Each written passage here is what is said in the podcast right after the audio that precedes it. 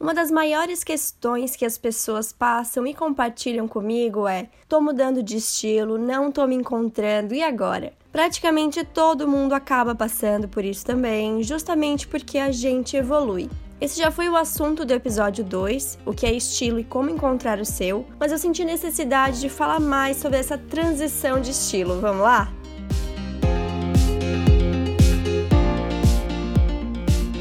Eu sou Paula Salvador, sou consultora de estilo e tô aqui para mostrar uma moda vida real possível e para todas. Tudo em dicas e reflexões rápidas para te mostrar um jeito bem descomplicado de ver a moda.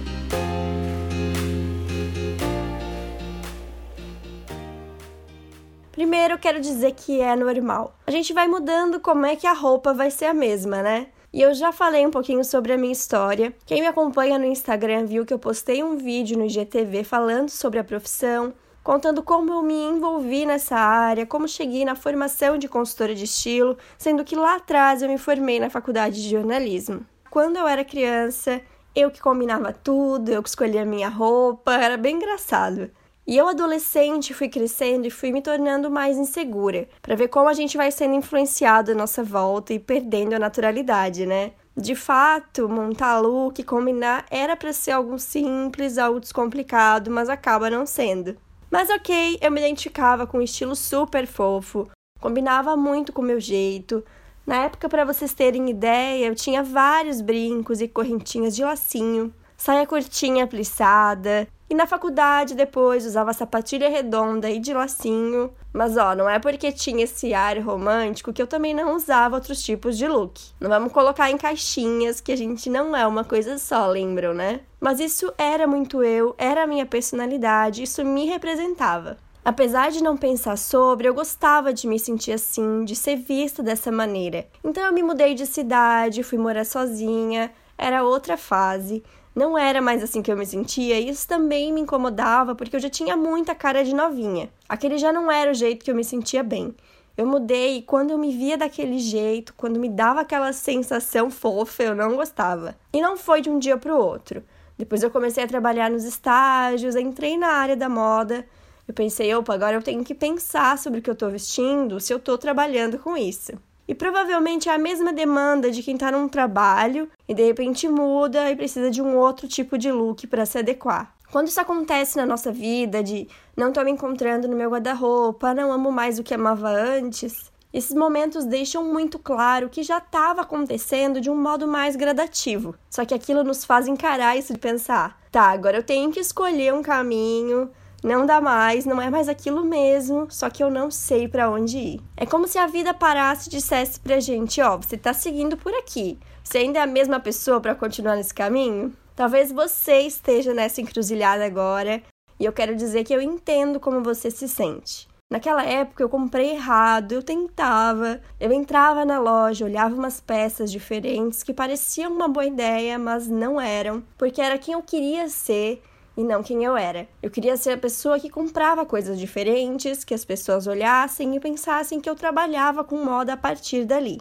Mas vocês percebem como nessas escolhas eu não estava pensando em mim? É que nem fazer uma pastinha no Pinterest. Você não pode salvar tudo que acha legal. Existe essa diferença entre o que eu acho legal, o que eu gostaria de usar e o que eu de fato usaria, o que me representa, quem eu sou.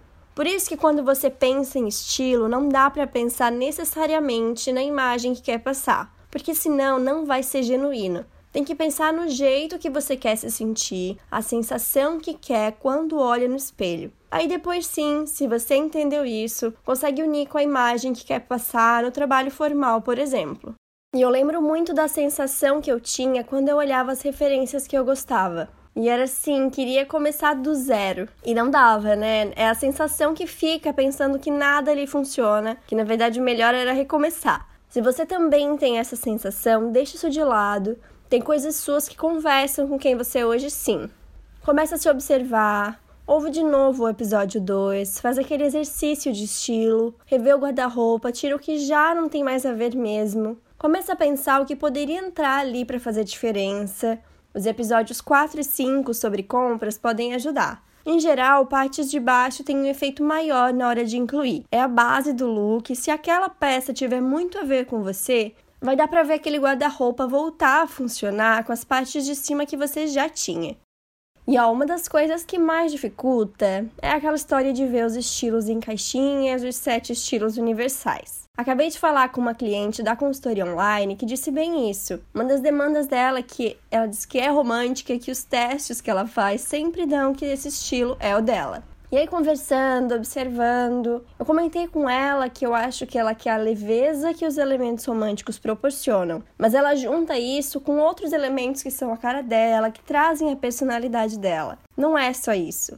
Então, se você está tentando se encaixar no estilo, faz o caminho contrário. Por que você acha que está se identificando com aquele estilo pré-definido? É aí que está o sentido, a sensação. E quanto mais você se conhece, mais fácil vai ser lidar com as mudanças daqui para frente que vão continuar acontecendo. De uns anos para cá, eu mudei. Vocês sabem que o meu estilo ele é mais despojado, eu sempre pareço confortável. Hoje ele mantém isso, mas ele tá ficando um pouquinho mais arrumadinho. Eu tenho deixado de lado os sapatos mais pesados, como aquelas sandálias flatform, que não me representam mais. Só que essa mudança já não é difícil, porque hoje eu me conheço melhor para passar por essa transição. E pensa, é tão legal olhar para trás e se ver naqueles looks, né? Ver que fazia sentido, que era você ali. Acho muito legal como as roupas acompanham mesmo parte da nossa vida e ajudam a deixar claro mesmo quanto a gente mudou. Juro, eu acho um processo muito lindo como a gente se expressa pela roupa, mesmo sem querer. Sei que não é legal essa insegurança, essa dúvida, essa parte da transição, mas vai valer tanto a pena. Montar look é prática, é total autoconhecimento. É teste, não é dom. Você também vai chegar lá, só respeita o processo, tá? Não vai chegar de um dia para o outro. Mesmo quem faz a consultoria, eu digo, depois de fazer todas as etapas, entender estilo, rever guarda-roupa, comprar peças novas e montar looks, é aí que começa. Você vai começar a praticar para uma hora todo esse conhecimento virar rotina. Espero que esse episódio tenha te tranquilizado, te encorajado a continuar testando. E se puderem, compartilhem comigo no Instagram como tem sido isso, as descobertas e tudo mais. Vou adorar trazer isso para cá no próximo episódio. Dicas, sugestões, dúvidas e feedbacks são super bem-vindos. Então temos um contato aberto pelo Instagram, underline Paula Salvador, e pelo e-mail oi.paulasalvador.com.br.